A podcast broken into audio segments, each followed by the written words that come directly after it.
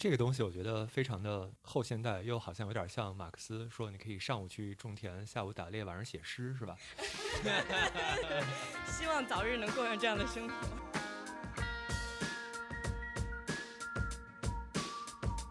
欢迎收听本期《小声喧哗》。小声喧哗是一档四个当代女性讨论欧美流行文化以及背后复杂的文化社会现象的播客。如果你喜欢我们的节目，可以考虑使用文艺复兴式赞助模式，直接给我们去 Patreon 上打钱。链接我们会放在本期节目的文案中。大家好，我是主播 Easy。今天和我在一起的还有另外两位常驻主播 Afra 和雕雕。大家好，我是 Afra。大家好，我是雕雕。啊，另外我们今天还请到了小声喧哗的老朋友 Vincent 朱大师。大家好，我是当代男性朱大师。以及我们的新朋友张哲。大家好，我是张哲，我现在是在读政治学的 PhD，然后我在写博士论文。那我们今天想要聊的这个呢，是最近刚刚在网飞上发布的一部纪录片，是由奥巴马夫妇的制片公司 Higher Ground Production 出品，然后导演呢是曾经获得奥斯卡金像奖提名，并且啊斩获艾美奖的茱莉亚·莱克特和史蒂文·伯格纳尔。嗯，这部纪录片讲的是2014年到2017年这三年期间，中国的亿万富翁玻璃大王曹德旺的福耀集团。在美国俄亥俄州戴顿区域买下这个通用汽车废弃的工厂，然后投资去开福耀汽车玻璃厂这样一个故事。然后他当时是在戴顿这个地区雇佣了上千名的呃美国蓝领工人。这个故事涉及到了很多很多的国际政治热点，每一个都非常的复杂。那我们想要非常开放的去聊这些话题，所以这期的播客有可能没有办法在国内收听，敬请大家谅解。这个片子涉及到的问题包括美国制造业的衰退、中国资本外流、贸易战全球化、劳工工会自动化和中国的这个劳动者权益的这些问题。然后，甚至我们可以之后会谈到关于这个美国2016年大选的工人的诉求，以及之后我们再看这个工业的未来这些等等的话题。那我其实想，呃，先问问大家，你们对这个片子的第一个印象吧。我第一次看完这段纪录片之后，感觉就是很像。看国内政治题一样，然后因为感觉就看到了非常多的热点，非常多的考点，就像刚刚伊迪说那样，涉及到了非常非常多的东西。但是这个纪录片本身对于这些议题的呈现方式是一种非常的从亲历者的角度出发，非常从人的角度出发，然后非常平和的这么一个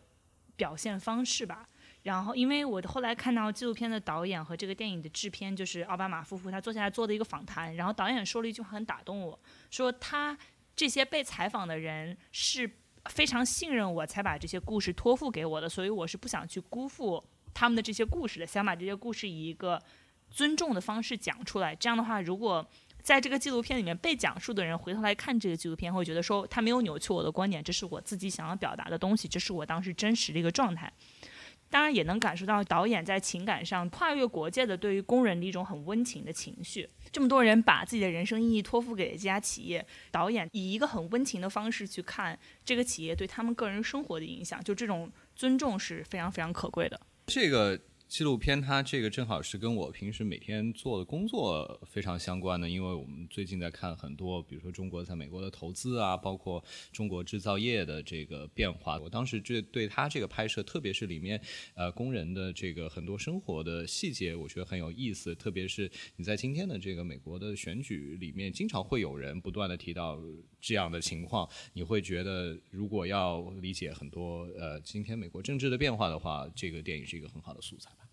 我的感受跟雕雕、跟周老师说的很多非常相似啊，但这个片子打动我的点在于，它并不是特别的黑白分明的来对很多人物进行评判，它里面有很多的灰色地带，有很多温情的部分。然后更加有趣的是，我以前做记者的时候，我采访过一些中国的资本在海外的投资的状况，啊，比如说中国资本在非洲的这个运转的状况，让我想到了中国的国企、央企或者是能源型企业。在海外遇到的很多困境，实际上是跟曹德旺在美国遇到的困境产生了很多呼应。我觉得这个都是非常触动我的地方。我觉得这个纪录片非常魔幻。用一句话来总结，就是说，一个后社会主义的资本家去了一个资本主义国家去建设工厂，而这个成长在社会主义时代的资本家想尽一切办法去阻止资本主义国家的工人。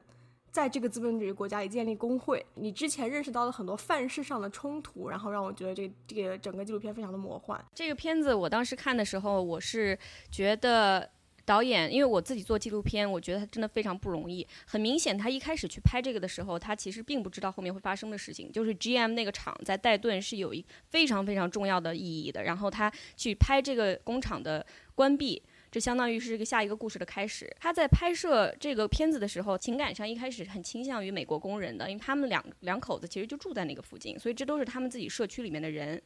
然后他们也是这个呃 working class 背景。但是他在拍到一半的时候，他意识到其实这些中国的工人，他们也是非常值得关注的，而且我们对他们的这个思考，就对他们的观察也很少，在美国社会。所以他后来其实是找到了两个中国的导演，然后呢是通过他们去建立了这些信任的关系，所以你才能看到很多非常亲密的一些镜头。其中一个和美国工人。关系很好的那个中国工人，他的妻子孩子过来，那些画面我觉得真的是非常的少见，而且就因为这个原因，这个片子其实在中国的反响也不错，在网上也没有说是什么啊，这个美国人就拍来这个这个丑化我们中国，这我觉得在今天在二零一九年能够有这样的一个片子非常的难得。所以，我其实想接下来就问问你们，特别打动你们的一些镜头，还有这个印象深刻的片段。最打动我的其实是看完整个一个片子到最后，它有一个群像镜头，是一个人的脸都看不太清楚，你只能看到成千上百个工人，美国的在左边，中国的在右边，这样一个分镜镜头，他们去每天上班打卡，他就一下子让我觉得特别感动吧。应该就是说，我自己生活在城市里面，我我身边。见不到这样的镜头，我就是有的时候我和产品之间的这个距离特别的远，我都不会再去想象这些生产者他们的生活是什么样子的，就是一下子让我 就有点嗯，可能也自我反省的这种感觉，所以非常的感动。另外一个就是基本上在中国这边，女性的镜头基本是完全缺失的，没有地位，没有声音，唯一一个可以算作人物的就是那个翻译，而且那个翻译他明显就是工作水平很高，他他的翻译都挺准确的，但是他。Literally，他这个人就是作为曹德旺的眼睛、嘴巴和耳朵存在的。他就是 除此之外，就是那些在福耀的年终晚会上面那些结婚的面目模糊的新娘呀，那些打快板的呀，那些就他们的价值就是他们年轻好看，而且他们非常有这个。怎么讲？娱乐价值、活力，对他们代表的是这样的一些人。那在美国这边的几个女性角色，不管是那个非常热衷于工会，就是金发的那个后来被辞退那个工人，然后还有在 GM 工作了很多年，然后薪水减半来服药工作的那个黑人女性，她们给我的感觉就是她们都是生产者、劳动者，然后她们对社会是有贡献的，她们是非常独立的个体。我们没有去看她的，就比如说家庭生活，她老公怎么样，她儿子怎么样，就是但是中国这边这个完全没有女工的声音，我觉得是比较遗憾的。我这里倒是想插一下，我觉得他可能跟他的拍摄的这个呃现实现实有关系，因为他这个纪录片在这边的 access 比较多，他可以接触到很多呃美国的工人，但是福耀外派到美国来的都是管理层，看到他有个开会的镜头里面大部分都是男性，而他在中国可能呃拍女工的条件不是那么多。对，是这样的，我同意。嗯，还有两个女性的镜头，我觉得还挺打动我的，是他们在。那个福清的福耀工厂里面拍两个女工在工作的时候，讲他们每年都只能回家一两次，然后家里还有孩子。我觉得那个是挺反映很多农民工女性的这种生活和工作的困境的一个镜头。你在看工厂，整个这个世界它基本是一个男性主导的世界。我觉得就是有一个故事没有讲出来吧，因为中国的整个女工身份是一个独立的，而且非常非常复杂的故事。嗯，我有几个印象特别深刻的。画面，其中一个是他们派了那几个美国的管理层的到中国来培训。那个班前会，中国的工人就全部站立，然后这种军事化的报数、笔挺的这种身姿。那边这两个哥们儿在聊天，说你们美国那个听说你们那边比较散漫啊。然后这边美国的这个管理层就用中文说：“对我们应该拿胶带把他们的嘴粘起来。”这哥们儿回到美国之后，他一方面要跟拍摄的人讲说：“他说我觉得这套东西在我们这儿很很有效。”结果。自己开班前会的时候就感觉完全无效，非常搞笑的一个一个画面。对我印象最深刻的镜头，一个是在福清的这个工厂里面，美国的这个考察团在参观的时候，看到他们怎么处理那个汽车玻璃。最后的一个环节要擦，有四个人围着一块玻璃，每个人就是拿一块抹布在不断的擦那个同一边。这四个人就是一天可能站在那边好几个小时，就来回来去重复着同一个动作。然后我当时就想，哇，这个我要是站在那个流水线上，一天擦玻璃一个动作擦八个小时下来，那我肯定是精神失常的一个状态。然后另外一个是，在片尾，就是它美国工厂要考虑缩减成本的时候，出现了大量的这个呃机械臂，呃工业机器人的这个部署。我觉得这个是这个电影非常重要的一个线索，就是制造业的未来。呃，不管是中国工厂还是美国工厂，机器人都是一个阻止不了的一个趋势。我补充一句，就而且当时那个字幕，那个男那个人中文说的是我把这几个人取消掉，然后他的那个英文直接就是 I will cancel these people，就就就直接把一个人给消除掉，就好像你把他就用鼠标拉住拖到垃圾桶一样，当时给我感觉非常有冲击。服药的中国工人，服药的美国工人和整个工业的未来，它是处在工业的不同阶段吧。如果我们把呃，全球化对工业的影响，简单的去看成一个山头，就中国和美国其实此时此刻冲在这个山头的两边吧。美国在山那边，它的工业已经随着资本外流就走的都差不多了，但是中国还在山的这边。一方面我们在接资本流入，但是另一方面也感受到了就是东南亚、非洲这种制造业崛起的威胁。美国大选的时候，纽约客的记者，也就是《野心时代》的作者 Evan Osnos。和财新驻华盛顿记者张元安老师有过一次对谈。张元安当时说了一句话，我记得非常非常清楚。他说：“我特别不理解特朗普提出的这个核心诉求是什么，就是为什么？Why do you think Americans want these low-end manufacturing jobs to come back？就是为什么美国人想要这些低端制造业回流美国本土呢？因为中国正在急着产业升级。”记得我曾经看过一个文章，然后这个文章就是由一个八十年代去美国留学的一个中国教授写的。他就讲说他在八十年代八六年的时候去美国留学的时候，感觉到了这种无与伦比的这种震撼。他就一直在反思，说是为什么中国是这个样子，为什么美国当时又是那个样子？他就非常奇怪，说究竟是为什么？于是他就坐到大学课堂里面，他就学了一个 case study。这个案例是一个耐克鞋的案例，说当时耐克鞋在一九八四年的时候已经在美国没有任何生。生产了，这个耐克鞋的生产已经被分流到了，呃，比方说中国，已经分流到了世界上的别的一些角落，已经全球化了。而就是耐克鞋的设计和市场是留在美国。当时这个耐克鞋是一个全球化的一个非常非常经典的案例。耐克鞋通过全球供应链取得盈利，然后成为这种世界一线的这种运动品牌。而到了今天。突然又有人说，耐克鞋的这个低端的生产链应该搬回美国，不能留在外面。这个时候，这个教授他这个篇文章里面就是说，整个特朗普的这个回流，以及整个现在就就被 mind fuck，他就是彻底摧毁了这么一一群人在八十年代的时候。对世界的一个基本理解，就是这个世界很多的逻辑完全站不住脚，被摧毁，他不知道该怎么去理解这个世界了。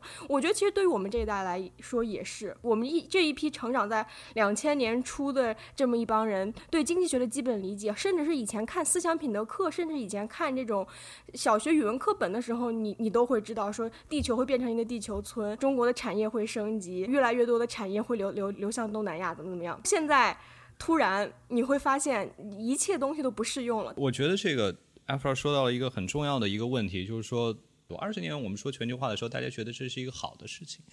呃，世界会变成全球化，因此会变得更好。今天我们在说全球化的时候，会觉得这是一个问题，呃，它带来了很多的挑战。我觉得这里面有几个层面的问题。第一个是，当中国人和美国人在说这两件事情的时候，他个体的经验是不同的。那像 Afro 刚才讲的，可能中国早期出国的呃人、学生啊，或者说乃至是呃经商的人也好，中国那个时候处于全球化刚刚起步，我们正在经历一个全获利的一个阶段。中国有大量的这个农村的劳动力没有工业化的这个部分，因为全球化有这么一个机会，它进入了工业化的一个进程。当然，在这个过程中，比如说。中国也有很多内部调整这个国企失业的问题，包括有一些产业的这个淘汰的问题，这当时也是有。但是对于全社会的一个普遍的经验就是，我们在这个事情上获利比较多。那对于美国来说，它因为这个工业化已经完成了，而有有很多的这个产业工人可能他的年龄已经很大了，而中国的工人普遍年纪非常轻，所以说他即使在半路。遇到这个产业调整的问题的话，对于他再就业的成本门槛不是那么高。但是在美国的情况就是说，你比如说在这个福耀的纪录片，很明显的，他的工人的年龄平均年龄非常大。以一个四五十岁的人，你让他再就业、再培训、再去上学的代价和门槛是非常非常高的。这就会造成很多社会的体验和经济学的这个经典的这个逻辑是有误差的。我很想 Q 周老师一个问题，就是福耀为什么要来美国建厂？就是中国的资本流到美国，又是一个什么样的社会现象？我们可以从两个角度来看，一个是从大的环境来看，福耀在美国投资应该是在一四一四年前后的事情，它最后是在一四年买下了这个厂，但这个厂空出来是在二零零八年，这个也是呃美国工厂电影的一开头就是。它其实承接了上一部纪录片，就是这个通用汽车在戴顿啊，或者说这个莫里安的这个工厂关门的那一个场景。二零零八年最重要的就是这个金融危机的问题。那因为。美国发生了金融危机，而中国当时相对来说金融体系和世界金融体系还是比较隔绝，等于说是因祸得福，躲过了这一轮海啸，或者受的冲击不是那么大。当时已经也有不少冲击，但是没有像美国这样是很多摧毁性的这个冲击，所以造成了一个情况，就是那一段时间美国的资产非常对于中国的很多投资人来说显得很有吸引力，很便宜。当时另外一个条件是从零五年开始人民币开始汇改，从一比八。一直到零八年左右，就是到了一个峰值，进入了一个六时代。也就是说，人民币的这个购买力，如果仅仅以美元来计算的话，上升了将近百分之二十。从零八年开始，进入到了一个贬值的压力。所以这个时候，你如果你做这个投资的话，非常明显，就是人民币未来的预期如果是贬值，而这个时候美国的资产又便宜，那你最合理的选择就是我尽量去买海外的资产。这个是一个当时中国的一个大的环境。所以福耀。虽然说时间不完全的卡上，但我们如果看中国从海外投资的数据的话，零八年以前几乎为零，我们可能能够数得出来，就是零五年联想买了 IBM 的这个电脑的这个业务，除此之外几乎没有。零八年、零九年是元年，然后最近到了一五一六年开始进入到了历史的高点，然后最近这两年又有另外的原因开始下降。零八年这是一个中国资本出海的一个。非常重要的时间点，对于福耀来说，大的环境它也受到这个人民币的这个资产的这个呃吸引力。但是对于这个公司来说，它有一个很直接的问题，就是它福耀只做汽车玻璃，它必须要有汽车产业链，你不然的话，光卖汽车玻璃是没有人会买的，得跟着车厂走。它的这个客户，比如说宝马和丰田，有一个很大的要求，就是你要本地化生产。这个不是说为了保护它的。工人的需求，它直接的商业考虑就是我的供应链要稳定，因为汽车有一个问题，汽车的很多部件，从组装的角度来说，我最好的策略就是我所有的部件在上流水线的那一刻全部到达，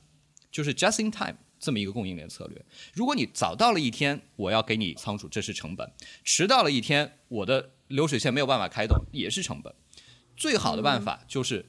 我这一秒需要你这块玻璃，你这块玻璃就到了我的厂里。嗯，所以对于福耀来说，准时的这个压力非常非常大。我看过他们的一个案例，就说福耀的合同规定，我给你丰田做一块一种汽车的汽车玻璃，通常五六年的周期。如果这当中出现某一天晚了一天的话，你合同的罚金会造成你五六年的利润全部抹平。因因此这个事情对他是一个生死存亡的问题。在没有美国工厂之前，他只能从中国走海运。一块玻璃从天津的工厂到美国，进入它的这个密西根的物流的系统，前前后四十到五十天，这中间有非常多的可能出问题的环节，海运、工人的罢工、路上的这个事故等等。但是如果可能碎，哎，对，玻璃也是易碎品，这当中 还有海运的这个本身的成本。如果它这个玻璃在美国生产，俄亥俄这本身是在汽车供应链的这个基地，它周围离其他的汽车工厂很近。只要几个小时就可以运运到这个物流，所以在这一块儿，它省了非常多的钱。即使工人的成本很贵，但是它有更多的考虑，让他做出了这样决定。虽然我们是在山的两侧啊，看到的风景不一样，但我觉得对于中国来说，可能是同时在现代化和后现代化。它既有这种大城市的这种互联网产业。然后其他地方还在内陆还在不断的进行工业化，所以可能不同的人都能找到自己在这个社会上发展的位置。美国这边就比较麻烦。二十年前可能是第一次亚洲金融危机的时候，就已经有很多经济学家和政治学家在讨论全球化是不是走得太远了。就这时候大家就已经发现，呃，全球化对于欧美这些国家来说，它对社会造成的分裂是很明显的。这些生产的要素里面，能够流动的要素。比如像这种呃资本，比如像这种高端的职业人士，这些人他们在全球化当中是显著得益的。他们是可以很轻松的呃流转到世界上其他的劳动力成本更低的地方，那个生产要素成本更低的地方去进行合作，然后呃取得非常高昂的利润。但对于那些本身流动性差的生产要素，比如像这种低端制造业的产业工人，比如像农民，对于他们来说，他们在很大程度上是绑定在这块土地上的，他很难流转。那这时候全球化。对外开放对他来说是一种冲击，就是说，Roderick 老师讲这个全球化悖论是吧？三个不可能：全球化、民主政治和国家主权这三者你很难同时得到。好像一般的国家都只能三者取其二。美国现在好像就是选了不要全球化是吧？既既要民主，又要又要主权，那就是要美国优先，把这个制造业让他们回来。那中国可能是选我们不要民主政治，那由国家来主导进行全球化，还保持国家主权。这也就造成了，虽然大家还在民主主义的大旗之下讲。美国人，但是我们可以看到东西海岸的职场精英和中西部的农村的这些呃红博们，实际上在经济利益上已经产生了巨大的分野。你现在看这个二十个人的这个非常拥挤的呃民主党的那个总统候选人，你会发现他们不敢直接说我反对全球化，这就是这无异于自杀，他不会说这个话。但是他们聚焦于说全球化的这些成果，我们没有把它很好的分配给我们国家的各个阶级，就全部都集中在了类似于。呃，Amazon 类似于 Google 这样的企业上，然后没有把这个成果分给大家，所以我们的敌人不是全球化，而是说我们能不能够把这个 top one percent 把他们给拉下来。所以我说他想要要这三个，他想要去至少在嗯政治话术上想要把这三者弄全，他现在是用用了这么一个方法。对，他是一个很。常规的这么一个解决方案吧，因为你说这个也是很多人在辩论的一个话题。全球化真的不是一个雨露均沾的过程吗？因为你走到了超市里面，你买到了更便宜的东西，你有了更多选择。你作为一个消费者，在美国很难避开全球化的好处。但是如果你去讨论他们的购买力，至少在这个电影聚焦的这一批工人是被全球化抛下、是被全球化抛弃的这一帮人，其他的很多人各个阶层的人都在水涨船高。但是他们反而是被抛下的，他们的购买力在很多年里面其实没有随着美国的经济一起上浮的，就这是非常非常危险的。张老师，有没有有没有先讲一下大象曲线？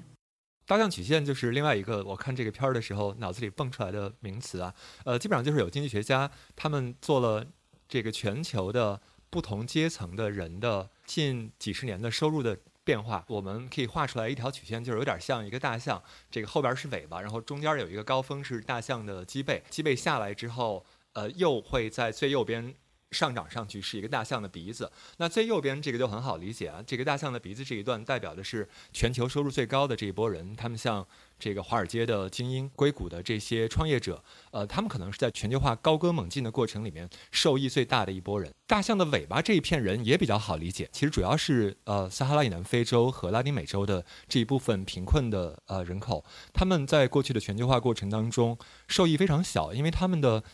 产业没有建立起来，然后出口主要还是能源型的啊，自然资源型的这些产品。最 tricky 的就是中间这两部分人了。大象的脊背这个高鼓起来的这一部分，通常被认为代表的是中国和印度为代表的全球的新兴中产阶级。他们在过去的几十年里。他们可能收入上涨的非常明显，那再往前低下来的这个部分就非常悲惨，其实就是我们这个片子里的，呃，美国的这些蓝领工人。如果你直接看数字，他们还排在前列，对吧？他们还是每小时时薪有十几美元的这样的产业工人，但实际上在这几十年里，他们实际的收入是下降的，所以他们的这种相对剥夺感最明显，他们的不满情绪也最高。对，相对剥夺感是一个非常重要的一个词。就是你看这个两个工厂，也可以感觉到，一边是这种欣欣向荣的年轻的，另外一边是衰退的、衰老的感觉，嗯。心情上非常不一样。我其实觉得，我们既然讲到了全球工业化，那我其实可以讲一下它呃伴随着这个叙事的很多迷思吧。其中一个就是中国工人勤劳朴实，然后美国工人甚至是其他国家所有的工人都非常懒惰。在这个片子里面有无数次，我们好像好很多次我们听到这种所谓的叙事，它出自中国管理层之口，甚至美国管理层他也同意这个中国的工人就是好管理啊之类这么。我们可以从文化差异，包括管理方式各个方面可以来讲一下，你们对这个有什么看法？我记得印象很深的一点就是说，当曹德旺去美国的戴顿工厂进入一个会议室的时候，里面站着的全都是啊、从中国派来的这种中层管理人员。然后大家说，哎，欢迎这个曹主席，然后大家就开始拍手。这个时候，曹德旺开始讲话，说我们来美国，我们为的不是钱，我们为的是报国为民，我们为的是要给美国人看一看我们中国人是怎么建厂的，让他们对我们的印象改观。然后我当时看完之后，我脑子里面就就就开始觉得就是就是 what the fuck，你你就是因因为这个片子里面也有有一段讲了，就是说。呃，这帮工人他们来美国一两年不能回家，他们拿的还是中国那样的公司。这个时候，一个身家几十亿、上百亿的人跟你来说，我来美国是为了报国为民，不是为了挣钱。你能非常清晰的看到工厂的意识形态其实是一种封建的国家主义和民族主义的合体，并且它其中还夹杂了一些这种社会主义工厂的文化遗产。我爸妈都是传统能源产业的国企的员工，我从小其实是生活在万事都暴露在这种集体主义生活的场景下，但是我没想到福建某个私人企业的呃工厂文化，竟然和中国北方传统能源产业的某个国企文化是如此相似，就是说它是一个非常糟糕的父权制和社会主义的结合体，在这么一个等级森严的地方，曹德旺，然后你能看得到他像神一样，他是一个不容置疑的男性权威，就是他说要改门的方向，门的方向就要被改，甚至说他这种用社会主义国家的这种国家主义修辞去欺骗这些工人，去让他们什么报国为民啊，什么呃勤劳朴实、学习创新，去替换和遮蔽，让这些工人。把他们的剩余价值奉献给工厂的这么一个现实。其实我作为一个工人，我在工厂，如果说我一旦为了钱、为了名，那么我就是什么？我就是一个中华民族的败类吗？其实我觉得这个空间很有意思，就是因为他底下的工人和曹德旺，他其实并不是一个绑在一起的利益共同体，而是曹德旺是在用这样一种话术去告诉他说，我们其实是一个民族的共同体，但是其实本质上来说，并不是这么回事儿的。你刚刚说一个父权制和一个社会主义非常糟糕的结合体，它一方面是这种父权制的管理方式，一方面是这种社会主义的话语体系和意识形态，但是它又是要来达到一种早期资本主义的这种剥削的目的。其实你在看这个的过程中，是有一个自己去反思它，把它给异化，就是把它给陌生化的这样一个过程的。我认为曹德旺他不见得真的觉得自己是在活学活用社会主义这套话术，他是在这个系统成长的人，这就是他自己可能也很相信的某一些东西。我觉得非常有意思，就是这里面的确充满了大量的民族主义的说辞啊。曹德旺说的那段话，我都已经很难分清这里面有多少是他对于管理，或者说对于这种资本家盈利的追求的一种话术，还是说有多少是他这一代人在成长过程里面已经内化的一些价值。包括这些工人来到美国，你看他们要一开始学习美国的这个文化跟我们有什么区别，然后专门给他们上课。我记得这个中国工人站在。自己家的天台上看那个飞机，还跟他的太太讲说啊，你看美国的航线非常繁忙，他们就是有一些复杂的情感在这里面。很多人真诚的会相信自己只要是在国外来工作来生活，做事儿要小心谨慎，我要为国争光，我要是做了坏事儿就是丢中国人的脸。所以曹国旺在这里讲报国为民，他们可能觉得还挺自然的。尤其是我之前采访到中国的国企、央企在海外的一些投资的这些人的时候，他们都会。不停地讲说，除了经济效益之外，我们还有政治责任，我们还有外交责任，然后我们要顾及中国的国家形象。这个可能也是他们会反复被 propaganda 的一些一些纪律，我猜想。呃，我补充一句，就是您说刚刚你采访的这些是海外的央企和国企，我采访了一个完全是私人企业，他在非洲。他当时直接就是为什么刚才阿弗尔在说的时候我就笑了，因为他在采访中跟我说的一句话是，我就明着跟你说了吧，我来这儿就不是为了赚钱的。哎，我觉得那你来这儿是为了干嘛的？你吃这么多苦，你你把自己形容的像一个救世主一样，有这种救世主情节。然后他又用的是一带一路的这套话术。我当时在写这个文章的时候，很想讲清楚，它真的不是一个 state run 的企业，但我无法跟这个我的美国编辑解释清楚，为什么他会非常自愿的就把这一套东西加在。他自己的身上，就算你在讨论这么小的一个工厂，你把全球化、父权制、社会主义、民族主义、资本主义所有东西全都搬出来，压缩在一起，单个的这些话语体系其实都没有办法真正的去讲述它的整个体验。奥巴马挑中这个电影，可能也是因为他这个故事讲的非常的平和，但是又有非常的全面。而且他甚至还创造了一个空间，让曹德旺去反思他自己。他说：“我这么成功的一生之后，我在想，我到底开工厂是不是把我未来的子孙后代的世界给搞坏了？”嗯，我当时看到这个的时候，觉得，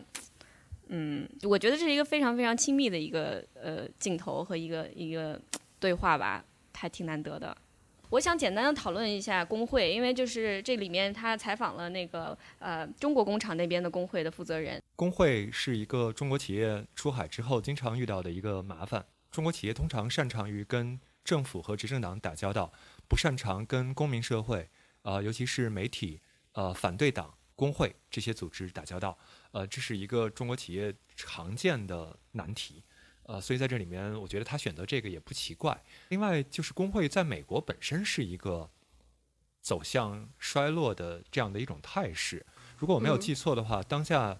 美国只有百分之十左右的工人被囊括在工会组织里，这跟高峰时期的五六十年代的时候，大概有百分之三四十的工人在工会里，差别非常之大。所以就是说，美国人自己对工会本身认识也非常的复杂。又爱又恨。曹老板跟中国的管理方都认为工会一定会影响效率，这也是挺有意思的一个事情。中国的资本家也好，或者说这些工人也好，他们都对这种我们要发展有一个特别强的信念，几乎是一种迷思，就是说，为了发展，很多东西我都暂时可以放弃掉。我采访过的这个在非洲的央企的这个人就说：“啊，你们都有一半的人没工作了，你还在拿过去。”英国殖民地时期留下来的这么健全的法律，来要求我们现在的这些企业啊，不能随便辞退，然后要环保，要讲人权。他说：“难道你们不知道，发展有不同的阶段，在发展的有一些阶段里面，这些人权啊、正义啊、环保啊，就应该先让路嘛，先给发展让一条路。”我觉得这个可能就是我们真的说的，在两个山坡。看到的不同的景色不一样。美国工人可能已经走过了这样的一个阶段，他们看到了很多他们不想牺牲掉、放弃掉的价值。中国工人他们吃两块饼干就当一顿饭，他们践行着这种集体主义的吃苦的精神，有点像那个韦伯讲的早期的这种新教伦理的这种精神啊，就是我我要我要勤奋工作，我要我要我要积攒，但是但是我。不不来乱消费，然后我就是一门心思要赚钱。所以中国存了好多钱嘛，也是跟这个。对，所以就是说资本主义会更欢迎这样的工人。中国在走过这条路的过程中，我们现在觉得发展就是硬道理或者怎么怎么样，但是说这些话的人往往是企业家啊，然后就是他确定只要发展那些幸存下来的人，一个是幸存下来的人，另一个是推行发展直接的受益者。那么你说去。你对工人说这些事情，他们是一个间接的受益者，而且是一个不确定的受益者，甚至有可能是牺牲者。然后你在这种过程里面去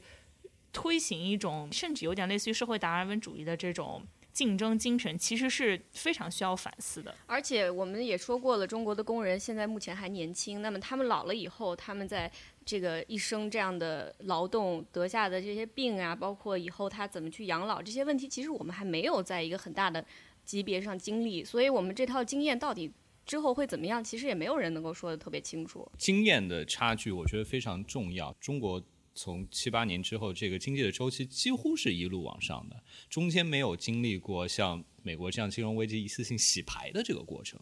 一旦经历过一次这样期的，你就知道工会也好，任何公民社会组织也或者这种权益的保护组织也好。这个时候对你来说有没有就是非常重要的，取决于你在可能在离婚分财产的时候，你能够分分到多少。现在如果大家都是我们我们对未来的预期都是往上走的话，可能这个分配的问题不是那么大，因为我即使分的稍微少一点，只要蛋糕变得越来越大。但是，一旦有一天，并不需要蛋糕真的变小，大家的期待，大家如果预期明天蛋糕可能长得慢一点，越来越多人就会想到这样的问题。因为它是个安全网嘛，它是去兜底去兜你的。比如说，这个东北当年大批的下岗工人，他们如果看到这个片子，可能体会就会不一样。此处安利十八个小时的那个铁西区，铁西区对，呃，铁西就是呃，铁西区这个，反正我是在电影院里面看的。我出来之后感觉自己都穿越了，就是 就是一个 transcending experience。对，因为你你感觉是因为它时间实在太长了，你感觉你自己过了一个人的一个人生一样。对对对对。而且而且一开始的时候我不太会说，就是我不太听得懂这帮工人都在说啥。出来之后我我居然不是沈阳的，我花了至少三个小时才反应过来自己竟然不是沈阳的。我我觉得非常有趣的一点，大家有没有发现？就是说，我们就是中国在过去的这几十年时间里，几乎我们父辈那一代人的很多价值观已经完全的被打破了。就是说，可能在我们父辈或者说我们祖父辈那一代人里面，他们的教育的环境里面，他们会认为，如果我日子过得不好，我受穷，我受苦，那是因为三座大山、帝国主义剥削、地主老财压迫。然后资本家的这种奴役，然后让我的生活过得不好，所以我们要跟着共产党把他们打倒，然后我们就会过上这个好日子，就会有光明的未来。那再到了现在的时候，我们会感觉，即便是新闻联播这样的节目里面，如果说这个人致富，你会觉得他致富是因为一方面是党的政策好，一方面是这个我掌握了先进的这个知识文化。然后我拿来做生产，所以我我就我就富了。那如果谁谁发展的不好，这这个地区发展不好，这个人穷，那是因为你笨你懒。对，就是一个以前是贫穷是道德的，现在变成有钱是道德的因为我现在生活在美国，我有种感觉是这两个国家真的就一直不在一条线上。为什么呢？我们一说到美国工会在衰落，但是现在美国工会在成长最快的是什么？是白领工人的工会。我自己是啊，就是这个媒体行业嘛。当我意识到，哎，我们我们公司在搞工会的时候，我有一种非常混乱的感觉。就他们是觉得你是从一个社会主义国家出来的人，你应该很懂工会吧？我说，从从来不知道工会是什么，这什么东西？我觉得这对公公司好吗？对我的未来好吗？现在我是我们公司的工会领导，你知道吗？工会主席在讲话。对我真的，我真，我真没想到，没想到，我是工会领导。那要别红袖章吗？不用，就完全是不一样的嘛。就是 Easy，我整个人现在。在在你在我心里，你的形象已经变了。高大上，刮目相看。没有，就是我现在就是感觉你兜里有快板，后后然后别着红袖章，然后跟我们来科普一下什么安全生产之类的。那对，那你其实可以讲一下你们工会到底平时做什么。对我们这是完全不一样的，就是我们的这个工会，它是一个老牌工会，是给这个 news guild，就是中中新闻行业的人。他的以前是他是在报纸时代，他是非常辉煌的。那么后来报纸这也衰衰退，他也衰退。但是现在我们这些新兴的这种呃网络媒体吧，新媒体也大家觉得，哎，等等，我的这个工作好像不怎么地啊。那那我们要搞个工会，就去找他。但他的用的这套话术还是这个呃工厂的这套话术，所以他经常跟我说。我们在跟这个呃其他车间工人在交流的时候，他用的话是 “people on the floor”，就我就觉得 “what floor”？我们现在是一个 四面玻璃墙的 open office，what are you talking about？但是确实你可以看到一个延续。然后现在慢慢的，美国社会也开始变成贫穷不代表你就不道德，实际上是有三座大山，有 institutional racism，有各种这种。我们现在其实真的是在一个。是在一个非常不一样的时期。突然想起来，好像美国的这个研究生闹工会也如火如荼。这个我我们去年也成立了工会，我也是自动成为了工会会员。是的，我们工会很光荣。我不是做劳动经济学研究的，但是我自己对于劳动经济学所有浅显的理解就是工会有一点问题。这个是对对是这样。如果在美国学校里边教这个学经济课的话，大部分的印象都会是这样。是，所以我是学经济的嘛。当时大家坐在一桌上，每个人来这个会都是支持工会的。到我这儿，我说。我不太确定工会是不是真的是一个很好的 idea，然后当时所有人都看向我，觉得你怎么回事？公贼，对公贼。但是我确实得到了工会的好处，所以我现在是一个支持工会的人了。就是我自己后来看了一些，就是说就有这个，就我看一些工会的经验，然后我一个很大的启发，就是说工会不仅仅是一种形态，那即使在。发达国家的话，比如说美国的工会体系和德国的工会体系是天差地别。这个德国的工会的呃代表可以做到公司的董事会，工人的利益和 bargain 的这个策略和公司的经营状况更加的深度的绑定，包括德国法律上有进行一些改变。所以很多的经济学家也注意到，就是说。这样所谓资方和劳方的矛盾，在有一些地方，比如在美国，可能是比较尖锐，就经常以一种冲突的形式体现出来。但是在即使在其他的所谓资本主义国家，也都不是这样。但是在这个比较下，中国可能是一个非常有意思，就是说，中国不在于说你是保护多还是少，而几乎没有。嗯，因为中国的工会，我们是工人的工人掌权了嘛，那么嗯所以工会就是我们是一家人，我们是在一边儿的。我我采访的这个中资企业，在非洲的，他们跟当地工会很难打交道，这个吃了很多苦头之后，他们想到的办法是，请当地的工会领导到中国来旅游参观，然后把他们请到这个中资企业，在比如在深圳啊，或者在什么天津啊这些大的这个企业里面去，让他们跟这些企业的工会座谈，给他们讲工会的利益是和企业的利益应该是一致的，我们都在一条船上，就像这个曹德旺的什么姐夫。在这个片子里，妹夫姐夫在片子里讲的话非常相像是是是。那我们既然说到这个已经开始变的一些时代潮流，可以讲一下工业的未来吧。就这个片子，它的最后其实就是我们刚刚也提到了，啊、走走在车间里面说这个人我以后不用了，那个人我不用了，我都换成机器。那这些机器又高效，又没有人权问题，又没有劳资问题，那不是很好吗？在中国我们也看到了这样的，在 JD 对吧？富士康嗯好几年前就已经开始大规模部署工业机器人。国内之前有个热点嘛，叫做机器换人，但现在这个热点好像也不是很让谈了。嗯经典的这个贸易理论会说啊，呃，因为你有比较优势嘛，所以说你发展中国家的那些低技能的劳动力会获得更多的就业，而发达国家的，因为你的比较优势在你的技术行业，所以其实高技能的劳动力会获得更多的就业。但实际上，我们在从最近十年的这个数据来看，发达国家确实是就业岗位流向更高技能的这个板块了，但是发展中国家并没有出现岗位在低技能行业增加，反而出现了一个什么问题呢？发达国家的蓝领工人在和发展中国家的蓝领工人竞争，那么他们是有劣势的。而发展中国家的蓝领工人在跟机器竞争，因为你现在有机器了，这一级进来了以后，整个的你这个等式就又改变了。所以像机器换人这样的问题，在美国已经是很大的一个问题。比如说，这个杨安泽在讨论要发 UBI，这个每人发钱，杨安泽补充一下，就是现在正在竞选总统的 Andrew Yang，唯一一个亚裔，呃，东亚裔。整个在讨论机器换人这件事情上，就是在讨论整个自动化这个事情上，它不只是工业会受到影响。现在因为有很多的这种呃软件是专门帮你去 automate 很多的 process 流程自动化，嗯。然后这个基本上就是你在电脑上面点什么啊这些东西都是可以的。那其实很多的这种软件都是为了去自动化白领的工作的。都是为了去自动化一些流程上的工作，可以流程化的工作，那么有自动化是可以去填补这个事情。无论你是在白领，还是零售业，还是纯工业，我们自己作为脑力工作者，我们自己为这个经济系统提供的价值是做出判断。虽然说是人工智能，很多时候还是人工智障这个阶段，但是在一定程度上，其实是完全可以代替判断这件事情的，或者说是可以流程化判断这件事情的。未来会不会像伊朗马斯克或者安 n 燕说的一样，很多人就被从工作中解放出来？或者像马克思说的，从工作中解放出来，这个不确定这是不是生产力发展必然的一个结果。但是自动化一定是会加速淘汰下来非常非常多人的。人的寿命是有限的，你不可能不断的去更新自己。前一阵在 Twitter 上有一个 hashtag 被封了，叫做 Learn to Code，干嘛不去学编程？像这种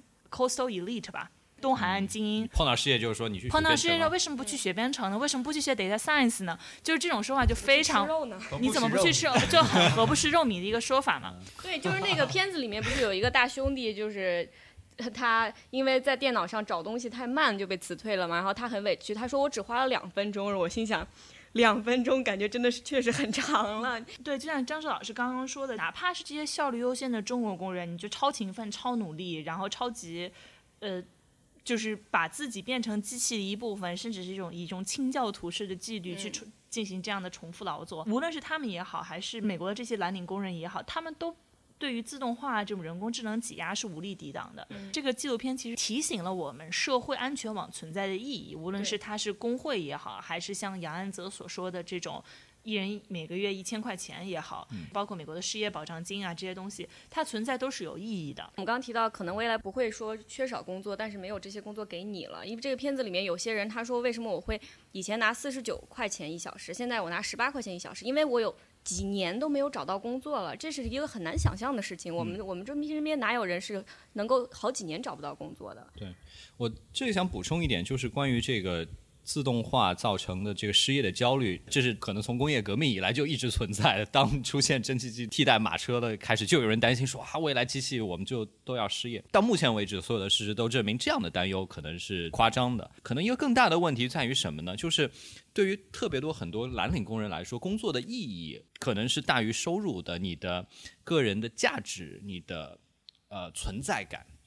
有的时候，像这个凯恩斯在一九三零年写的写一篇文章，他说我们后辈的这个就业机会，我不担心他们吃不饱饭。但是我觉得他们将面临的更大的问题就是说，以前我每天要工作十小时才能保证自己吃饱饭，未来的技术进步，我每天可能不需要怎么工作，就温饱没有问题。你当然你可以有任何很多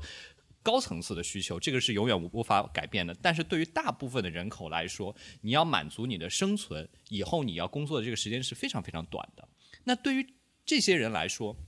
如果你没有那种奢侈的需求的话，你怎么样去建立这个人的这个意义呢？片子里面的人，他们都说这个工作给他带来的不只是钱，还是尊严，对吧？对，嗯，但是呢，这个事情其实也是我们现代人在开始反思的事情。在美国，一个很有趣的现象就是，以前有钱人就甭管你是什么，呃，奴隶主啊也好，plantation owner，有钱就说明你是能够花钱去买劳动力替你劳动，你就可以享乐，你的 leisure 是很多的。但现在越有钱的人，特别是一些白人男性，他工作时长更长，对，他是一个把自己工作到死的程度，而且他是标榜这个事情的。他说自己有多忙，这其实是好像是令人羡艳的。那篇 Atlantic 的文章就反思说，其实 workism 就是你的工作已经变成了现代人的宗教信仰，他没有别的地方可以体现他的个人价值，只有工作可以体现。但是这个事情并不是从古以来都有的，这是一个慢慢慢慢被规训、被驯化出来的。那么也就是说，它可能也会被。这 reverse，为什么唯一工作才能给你带来价值？这个事情可不可以把它变成服务于你身身边的人？就可能新的价值观、新的价值体系，随着我们整个关于就业的思考、关于整个劳动啊这些东西改变，它可能也会变的。这这个东西我觉得非常的后现代，又好像有点像马克思说，你可以上午去种田，下午打猎，晚上写诗，是吧？希望早日能过上这样的生活。对，但我觉得这个东西就是还有一部分，这个没有进入后现代的人民还会很担忧吧。就比如说现在很多产业，虽然它的产值很高，它雇佣的人非常少。我恰好听老师讲过一个有趣的 fact，就说你们能猜到美国的这个就业人数最多的就是 number one job 是什么吗？对于男性来说是什么？能猜到吗？司机、卡车司机，exactly。女性呢？零售业，没错，零零售工人是这个最多的。我觉得这这东西是非常容易将来被自动化替代的工作。我觉得这个对他们来说，这是一个就是人生整个要重新来过，或者是不知道怎么办的一个问题。现在新出来的一个问题就是说，你不仅仅是一代人失业一次的问题，而是你在人生的这个过程当中，你会面临到这个技术迭代好几次，然后你需要在你的整个职业生涯中不断转变轨迹的这个过程。这个有点像那个《爱丽丝梦游奇境》里面这个红心皇后，她需要不断的奔跑才能够停在原地。那国内。最近出现一个很有意思的这个三十五岁程序员失业的这个问题，你说大家会觉得啊，这个程序员码农好像是一个很已经是在这个产业的前沿了，但是如果你在这个轨道中待了很多年的话，现在这个迭代的速度就是说你。没有办法做一行，或者说一个技术吃一辈子。以前可能就是说你一辈子面临一次失业的问题，以后可能你一生当中你可能要面临 两次到三次，而一次可能发生在你三十岁的时候，一次发生在你五十岁的时候，这个就是很麻烦。很多人他觉得解决方式就是我让你失业之后的代价没有那么大，可能我们嗯从这个方向去着手。所以说，这就是为什么杨安泽会提出 universal income 嘛。我其实就一直在想吧，我们中国现在的这个 zeitgeist 也好，都是那种只要可以 grow out of every problem，我们就可以永远不需要去审视劳工问题，我们永远不需要去审视社会结构问题，我们甚至都不需要去审视体制问题，我们就可以通过不断的把大家喂饱，不断让大家越来越饱，大家都非常开心的赚到钱，来解决这样的问题。就是一个特别印象深刻的一个片段吧，就是他们一群人去美国的中层管理干部去服药的时候，然后就一帮人就突然出来结了个婚。但是接着接着婚，美国那些领导就特别特别感动，然后拿出手机来拍，然后有一个大哥泣不成声冲出去，对着镜头说一句话，我觉得很有意思吧，就他诗意很有诗意。他嗯说：“We're one big planet。”举起一个手指，one。我们在同一个巨大的星球上，我们在同一个巨大的星球上，We're a world。我 somewhat divided，有点分有点分裂的一个世界，有点点分裂，but we're one。然后举起他的一个手指，对着戳着镜头，然后擦着鼻子，我觉得我就是故刻意写诗，我都写不了这么 就是马克思让你白天白天写新闻，已经实现晚上了，拍诗晚上写诗，晚上写诗。对，但是这句话其实在很多程度上